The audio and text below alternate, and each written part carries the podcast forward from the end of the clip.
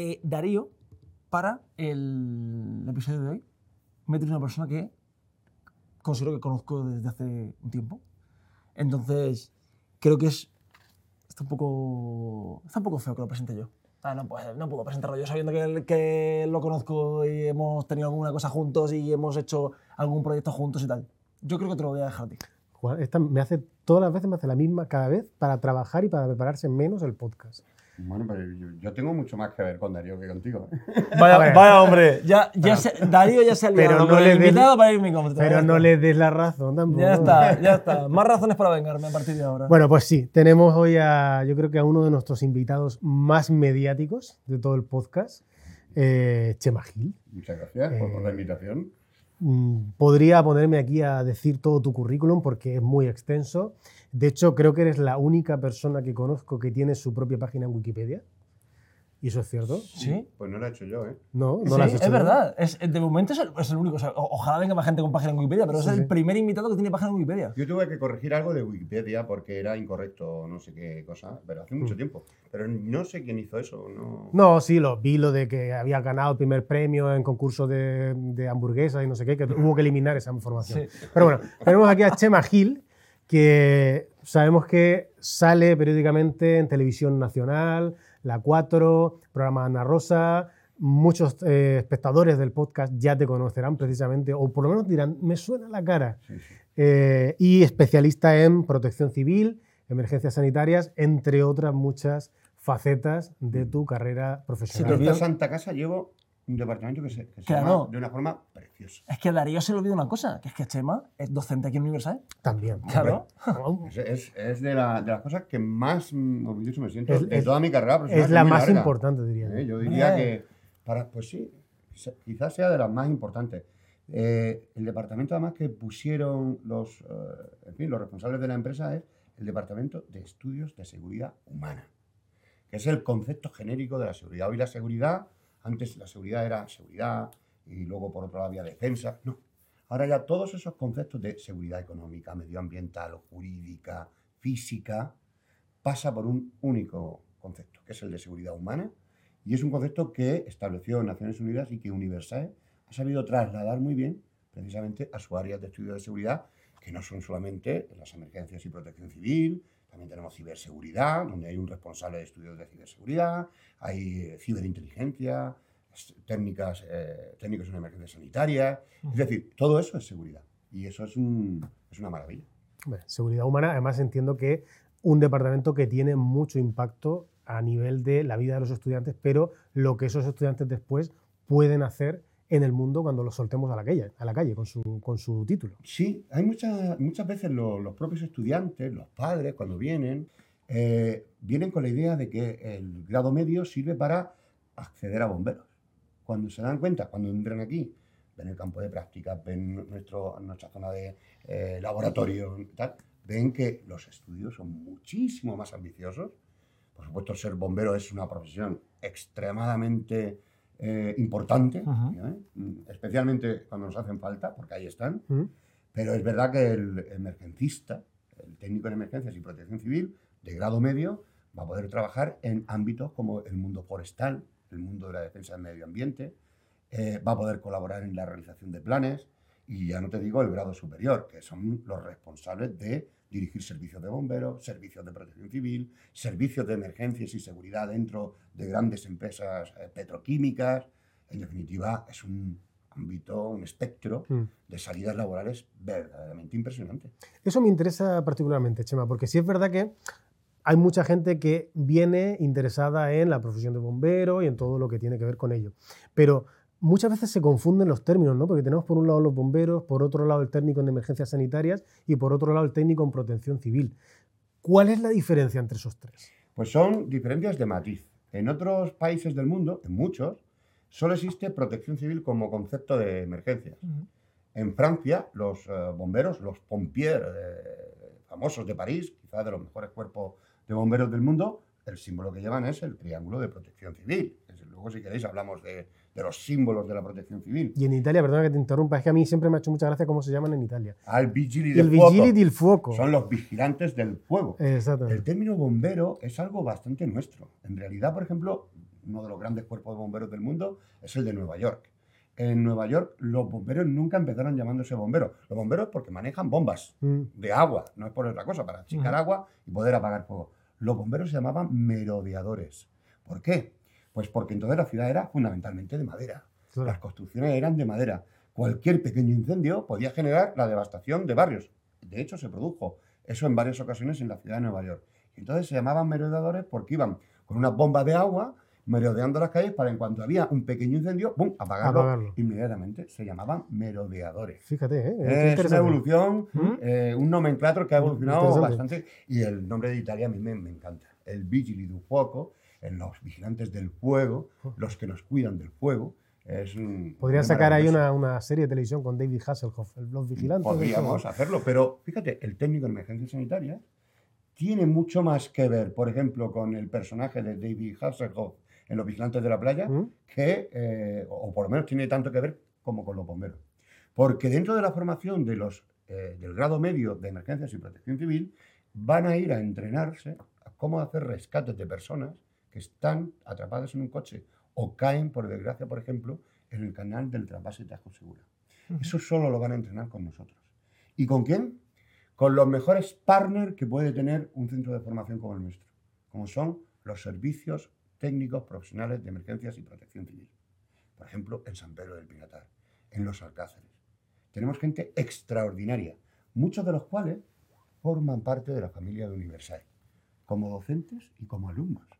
¿Por qué? Porque la gente que se dedica profesional a esto, profesionalmente a este mundo tiene que estar formándose continuamente. Por lo tanto, el que venga aquí creyendo que va a estudiar dos años o cuatro años para sacarse los dos grados y ya ha dejado de estudiar, que sepa que se equivoca. Esto es un mundo que apasiona. Y porque apasiona, te tienes que estar formando continuamente nuevos sistemas, nuevos medios, nuevos materiales. Esto es apasionante por eso, porque estás aprendiendo continuamente. Chema, eh, de, de todo, estás dando una visión súper amplia y, y ve- vemos que tiene un montón de salidas profesionales, tanto el medio como el superior. Eh, tú como persona que ya lleva años dedicándote a a, a- esta, ¿no? a, esta- a estas materias, si volvieses atrás o si te vieses en situación, ¿a ti cuál sería la rama que más te llamaría la atención? Uf. Yo es que me dedico a la cuestión de la seguridad desde siempre, incluso como periodista me he dedicado a cuestiones de seguridad y defensa, sobre todo. Mira, este país necesita de cultura de seguridad. Eh, tenemos un conflicto impresionante abierto a las puertas de Europa y vemos continuamente cómo cuando se produce un bombardeo en una ciudad, ¿quiénes están ahí? La protección civil, Mm. los bomberos. ¿Quiénes sacan a los heridos de esos edificios? La protección civil, los bomberos. Ese es nuestro mundo. ¿A, a qué mundo, a qué parte de este mundo iría? A cualquiera de ellos. O sea, pero yo ya a mi edad, que uno empieza a cumplir, ya está ayudito. Ya, no Ya la ayuda humanitaria ya igual no, ya no peina ni canas. claro. Eh, es verdad que cada vez pienso más en la prevención y en la planificación.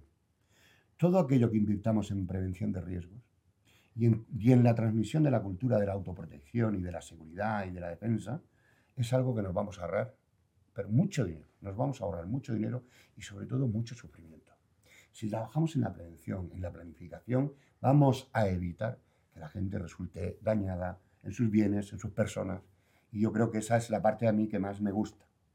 El análisis, eh, la prevención y la planificación de riesgos yo creo que es un campo para mí ahora mismo muy interesante. Muy interesante. Muy bien. Eh, Chema, tú de, de- de toda tu extensa trayectoria en el ámbito profesional, ¿no? de la protección civil, de las emergencias, entiendo que has tratado con muchas personas, con niños, con no tan niños, con ancianos, y también habrás tenido situaciones en las que pues, probablemente hasta tu propio yo se ha visto comprometido. De, de- de toda tu trayectoria, ¿qué tipo de experiencias o, o- qué situaciones nos podrías comentar que te han puesto más, digamos, como a, a ti en, en- en juego? ¿no? Mira, la gestión de una dana en cualquiera de los municipios costeros nuestros es- son situaciones verdaderamente extremas, donde afortunadamente, eh, menos en un caso que se produjo en los Alcáceres, que murió una persona, no como consecuencia de la, dama, de la dana, pero sí en ese, contexto, eh, ver cómo la gente pierde sus viviendas, cómo tienes que sacar a familias enteras de un coche en un sitio comprometido, más allá del riesgo físico, que existe, por supuesto, pero uno lo asume, pues eh, bueno, son momentos donde no puedes dejar de pensar en el sufrimiento que va a venir después del sufrimiento inmediato. Y además se da la circunstancia de que yo vivo en los Alcáceres, pero estaba trabajando en San Javier, ¿no? Y yo estaba eh, trabajando en los rescates de personas, eh, en viviendas, en coches, y al mismo tiempo estaba pensando que mi familia, mi mujer, mi hija, mi perro, en fin, eh, tu entorno, eh, mis suegros, estaban en los Alcáceres, que era una zona cero. Claro. Entonces tienes que estar entregando mm, tu tiempo, en lo mejor de tus conocimientos, lo mejor de tu actitud y de tus aptitudes, de tus conocimientos técnicos, para salvar personas, para garantizar la vida, proteger los bienes, y no dejas de pensar en que tu familia puede estar en peligro también. Eso no lo puedes dejar, no, no, no, no, no se te olvida. Mm. Pero bueno, ahí está el compromiso. Esto es como un militar que está en una zona de conflicto, como un policía que se está jugando la vida. En fin, estos son los momentos de tensión. Es verdad que vienen momentos muy, muy duros, a veces muy duros, pues cuando se te muere un niño en la playa, eh, al lado de la familia, o se te muere un anciano al lado de sus nietos. Pero luego hay momentos que son emocionantes, además me emociono cuando los recuerdo. Por ejemplo, hace muy pocas semanas yo estaba con un docente, con un profesor de universidad, Iván Guerrero, que es profesor de- del grado medio, el grado superior, y estábamos en una terraza. Se acercó un señor mayor con dos críos y le tocó así. ¿Tú eres- ¿Te llamas Iván? Y yo, sí, ¿en qué puedo ayudarle? Tal. Iván es un profesor grandísimo, es un tipo muy fuerte, muy, muy, muy joven, pero vamos, es un, es un tiparraco impresionante. Mm. Se volvió, ¿en qué puedo ayudarle ya? Dice, no, no, ya me ayudaste. Y tú sabes, estos son mis nietos. Estos tienen a su abuelo aquí porque tú me salvaste la vida el año pasado en la playa. Eso, eh, yo creo que todos los oficios que se mueven en el mundo de la emergencia es así, son así. Ujú. Pero vivir la experiencia del reconocimiento Mm. extremo de salvar la vida a alguien, eso no lo cambio. Tiene que ser muy emocionante. Es, yo me emociono cuando lo hablo porque es verdad. Oye, Chema, una pregunta que siempre te he querido hacer y nunca te la he hecho. A ver, cuidado. ¿Alguna vez has tenido que atender a algún personaje famoso? Sí. Bueno, lo puedo decir porque hace ya mucho ¿En tiempo. situación de emergencia? En situación de emergencia. Uh, cuenta, Sí. cuenta. Esto tienes que contarlo. Lo puedo contar, sí, porque hace ya muchos años y, y os puedo asegurar que, que una persona extraordinaria. Eh, Alejandro Sanz. eh, Yo pensaba que iba, a- que iba a decir alguien que no iba a conocer a Alejandro Sanz. Yo estaba pensando en... ultra conocido. Sí, sí, yo, yo estaba pensando en el Pozi. Vino a dar un concierto a los Alcáceres en una de las giras más largas que le había dado. Venía con las cuerdas vocales inflamadas. Entonces había posibilidad de que un concierto con 15.000 entradas vendidas o algo así. Entonces, pues, eh, pues, puso Urbasón y tal para él venía de un sitio, tuvimos que ir a por Urbasón a- en fin, al hospital, eh, los viales de Urbasón van en función del peso de, de- del De la físico persona. de la persona y demás, pues nada, pues eh, nada, lo atendimos, eh, nosotros teníamos nuestro equipo médico y tal, y entonces tuvimos que atender a Alejandro Sanz, que le dan pánico a las agujas. Ah, ¿Se puede decir eso? Sí, sí, claro que se puede decir. Eh, y además, eh, fin, pues, tiene un mecanismo de defensa que yo ya había visto en otras personas. El desmayo. Cuando ¿qué? le pinchas, se desmaya. Claro. Hace como una desconexión muy momentánea. En ese momento yo que, que te asusta porque, claro, había 15.000 personas allí eh, gritando Alejandro, Alejandro. Y luego hizo un concierto de dos horas y pico, impresionante. Y además cantó por flamenco. Fue impresionante.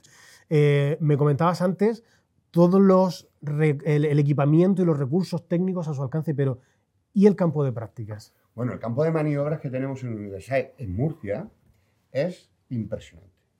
Eh, actualmente disponemos de un campo de 7.000 metros cuadrados aproximadamente. Cuenta con una piscina de 25 metros. Cuenta con edificio de simulación de, patolo- de- de patologías eh, de edificaciones.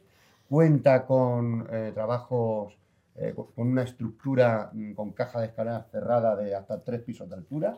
La simulación a esa altura de una torre de vigilancia forestal. Un helicóptero Un helicóptero te iba a decir. Eso un no, helicóptero no- real, no una lo- maqueta Lo que, helicóptero. lo que verdaderamente sorprende, Sí, que tiene sí, un helicóptero. gente le impresiona ver, hay un Sokov polaco, que fue el último Sokov polaco que intervino en eh, apagando fuegos forestales y haciendo rescate en montaña aquí en España. Los pilotos que han pasado por allí eh, lo miran con, en fin, con un cierto regusto, ¿no? De ver esas viejas máquinas que salvaron a tanta gente, que salvaron tantas hectáreas de fuego. Y tenemos el último que estuvo operando en España, es un bimotor, es un cacharraco muy grande con unas palas enormes ahí donde es donde entrenamos las capacidades, primero las medidas de seguridad para trabajar en un área donde opera un helicóptero. Mucha gente, la gente agacha la cabeza, pero esas palas no van a tocarle nunca, que están a tres metros y medio de altura y no va a pasar, ¿no? La impresión es agacharse. Sin embargo, lo más peligroso de un helicóptero es el rotor de cola. Con lo cual, cuando además tienes que embarcar y desembarcar con herramientas de trabajo, eh, batefuegos, etcétera, hay que saber cómo hacerlo hay que embarcar por la prueba, en fin, todas esas técnicas las enseñamos con un aparato real, Real. con un helicóptero real. Luego tenemos un, embar- un barco con el que vamos a trabajar unos ciertos niveles y eh, tenemos ya en, en camino un buque, ya un buque de un porte importantísimo, ¿eh? de veintitantos metros, seis metros de manga, veintitantos metros de lora, con la posibilidad de hacer simulaciones de inundación del barco, eh, incendio en interior, cargas y descargas, activaciones y, y desactivaciones. Luego tenemos un contenedor de, con un rack de tuberes i- industriales para simular vertidos, escapes, etcétera, químicos, líquidos de humos, etcétera. Y luego tenemos en convenio con una empresa, Offshore Special Service, eh, tenemos conveniado ni más ni menos que un contenedor de flashover donde podemos simular todos los escenarios de, de un backdraft peligrosísimo, eh, muy peligroso. eh, lo, lo hacemos, por supuesto, Controlado. Con todas las medidas, controlada, con claro. todas las medidas. Nuestros eh, estudiantes llevan trajes de intervención, van equipados como, como tiene que ser, pero todo se enseña en un... eh, la gente tiene que percibir lo peligroso que es trabajar a veces en estos medios, en estos eh, contextos. Por lo tanto, nuestros estudiantes van a estar en contacto con las situaciones comprometidas porque no puede ser que salgan sin tener la percepción del nivel de riesgo que se tiene en Ujú. este, en este trabajo. Oye, Chema, quiero pasar a mi sección favorita del podcast, más que nada porque solamente tenemos esta. Venga, pues. Eh, se llama Dos son mentiras y una verdad. Y se trata de que, bueno, pues yo le voy a hacer a Juan, le voy a, le voy a mm, leer tres afirmaciones precisamente sobre lo que estamos hablando, emergencias y protección civil, y él me va a decir cuáles son mentiras y cuáles son verdad, y después él me volverá a preguntar a mí. Yo que tengo que decidir. Tú tienes que estar ahí esperando al error para poder corregirnos. ¿vale? Si hay error, porque a lo mejor... de error, Oye, lo mismo es perfecto, ¿eh? Claro, es que no- eso no sabe mucho, es muy listo. Exactamente. Hombre, claro, yo me he documentado de venir. A mí probablemente no me tengas que corregir. A Juan, yo creo que sí. A pero- mí se me conoce por venir siempre documentado. Exactamente. Sí, Es así. Bueno, Vamos Juan, a ver. primera tanda de, de afirmaciones. Adelante. Una. El color para reconocer a un profesional de la protección civil es el verde. Dos. Necesitas superar una oposición para ser bombero. Y tres. Ante un accidente de tráfico es importante seguir la regla PAS. ¿Cuál de esas tres dirías que son mentiras y cuál es verdad? El verde no me cuadra. El- lo de que el color verde no me cuadra porque el verde lo veo más con algo forestal o, o así. Me parece ¿La demasiado genérico. O, bueno, luego está la Guardia Civil, pero, pero bueno, la no, no me, no, no me- me, no me llega a cuadrar. Eh, tendría. El, que- mm, aquí tengo dudas, porque yo creo que sí que tienes que pasar una oposición para ser bombero. Pero el tema es que el- la metodología PAS, que creo que es proteger, eh, Alertar. alertar y socorrer, es. ¿vale? Eh, lo sé porque estuve mirándome contenido de, de del- primeros auxilios en Ah, Universal. claro. Y Muy bien. entonces me suena. Claro. Entonces creo que la verdadera es la última. Creo. ¿La verdadera es la última? Sí. En una situación de emergencia, cuando nos encontramos un accidente, eh, la regla PAS, proteger, alertar, socorrer, ese es el orden de nuestra actuación, dentro de nuestras posibilidades, sin poner en riesgo nuestra vida, sin comprometerla. Debemos, lo primero, proteger a las víctimas, proteger el escenario donde se está desarrollando todo aquello para que no se generen nuevos accidentes. Eso es lo primero. Lo segundo, alertar. 112. No hay más teléfono de emergencia que el 112. La gente tiene que... Y la gente que no se ponga nerviosa porque le están haciendo preguntas. Porque lo primero le va a preguntar qué ocurre y dónde está. En el momento que diga eso, que sepa la gente que ya está funcionando, ya están los recursos yendo al sitio. A partir de ahí, le van a hacer preguntas que van a servir para mandar más recursos, recursos más adecuados, pero los primeros, los policiales, los de bomberos, ambulancias, médicos y tal, Ya todo esto yendo. está, la caballería está en camino, ¿de acuerdo? Y socorrer, prestar aquellos auxilios que sepamos y que conozcamos eh, mientras se produce la llegada de los recursos sanitarios avanzados. Por ejemplo, la reanimación cardiopulmonar, si tenemos un desamano, hacerlo o utilizarlo y demás. La regla PAS es una regla universal, se utiliza aquí y en Sebastopol, bueno, o en la India, por no decir un sitio en conflicto, pero en cualquier parte del mundo. Proteger, alertar y socorrer. Eso es verdadero. Respecto al color, ¿quieres que lo aclare? Por supuesto. El color es el naranja. Primero porque es el más visible, pero tiene también una explicación, tiene una cierta semiótica. ¿eh? Es el color que evoca el movimiento circulatorio, algo que está en tensión, algo que está en movimiento para un fin. Hmm. El naranja, máxima visibilidad, es el color propio de la protección civil, con un triángulo equilátero blanco, o azul también.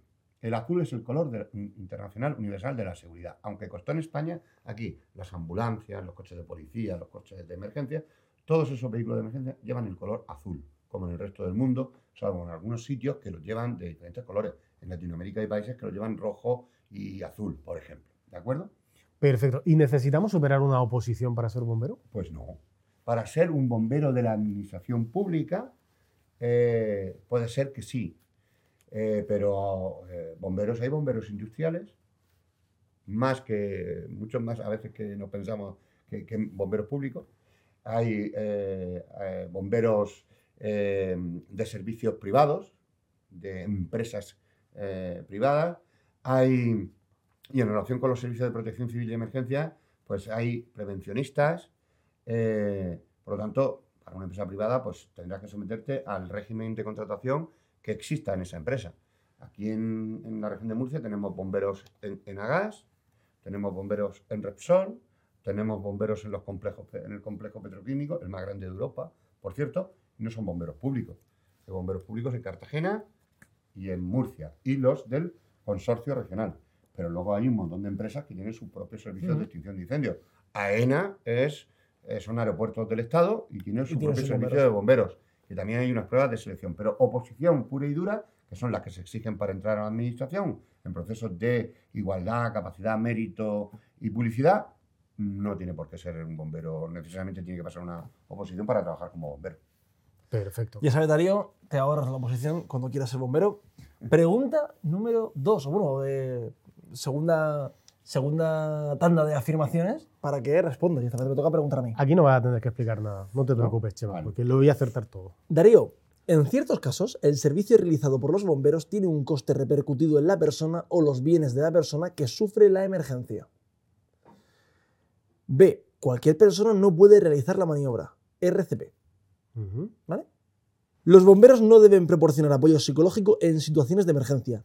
Vale. A ver, la primera, el tema de que el, el trabajo de los bomberos tenga un coste para el usuario, yo creo que esa debe ser falsa, porque ¿cómo me van a cobrar a mí los bomberos por apagar un incendio? Acabamos de decir que son, además, eh, Públicos. un- públicos. Claro, me refiero A mí- a mí la policía no me ¿te cobra. A los bomberos públicos, ¿no? Exactamente, al Vale, servicio público de los Yo cuando bomberos. tengo que aclarar las cosas. En cuanto falle. Ah, pues ya está. ¿En serio? ¿Cómo me van a cobrar por, por, por apagar el incendio de mi casa? Sí, yo, yo sé que a la gente le puede resultar extraño, pero es la realidad. Yo soy de los que piensan que los servicios públicos de bomberos no son los bomberos los que cobran, son los servicios públicos en la administración. Buen, buena anotación. ahí. Exacto. El matiz es importante porque, estoy seguro que por los bomberos no se cobre. Los bomberos cobran su sueldo y los servicios se sostienen fundamentalmente con los, con los impuestos. Pero bueno, te desplazas a una empresa, hay un- unas horas de trabajo de un montón de gente, unos gastos de, materiales, de, de- de- de insumos que se necesitan para, para apagar, mm, espumógenos, etc. Y eso implica un gasto sobre tu bien particular. Entonces se le cobra al seguro de la empresa o la casa en la que se interviene. Y si no tiene seguro, pues la administración, desgraciadamente, le cobra Al usuario. al usuario. Intentaré que no se me incendie la casa. Mm, eso. Em, la segunda frase era que no cualquier persona debería hacer la maniobra de RCP, de reanimación cardiopulmonar. Y yo creo que esa tiene que ser verdadera porque yo, por ejemplo, no dejaría que a mi Juan me hiciera una RCP. O sea, es que no me fiaría nada. Por tanto, Yo, no- nosotros, yo le enseño, eh, y los de emergencias sanitarias igual, le enseñan un vídeo en el que hay una persona que está diciendo que no me pasa nada, que no me pasa nada, y los dos mm, asistentes que tiene allí se empeñan en que hay que hacer la RCP. Y no veas tú cómo lo pasa el hombre, lo pasa muy mal. Todo el mundo puede hacer la RCP, todo aquel que conozca la maniobra de reanimación o resucitación cardiopulmonar, dependiendo de la generación, lo van a decir de una man- manera o de otra. Si sabe y conoce la maniobra, conocerá qué cosas tiene que hacer previamente para saber si hay que hacer la maniobra.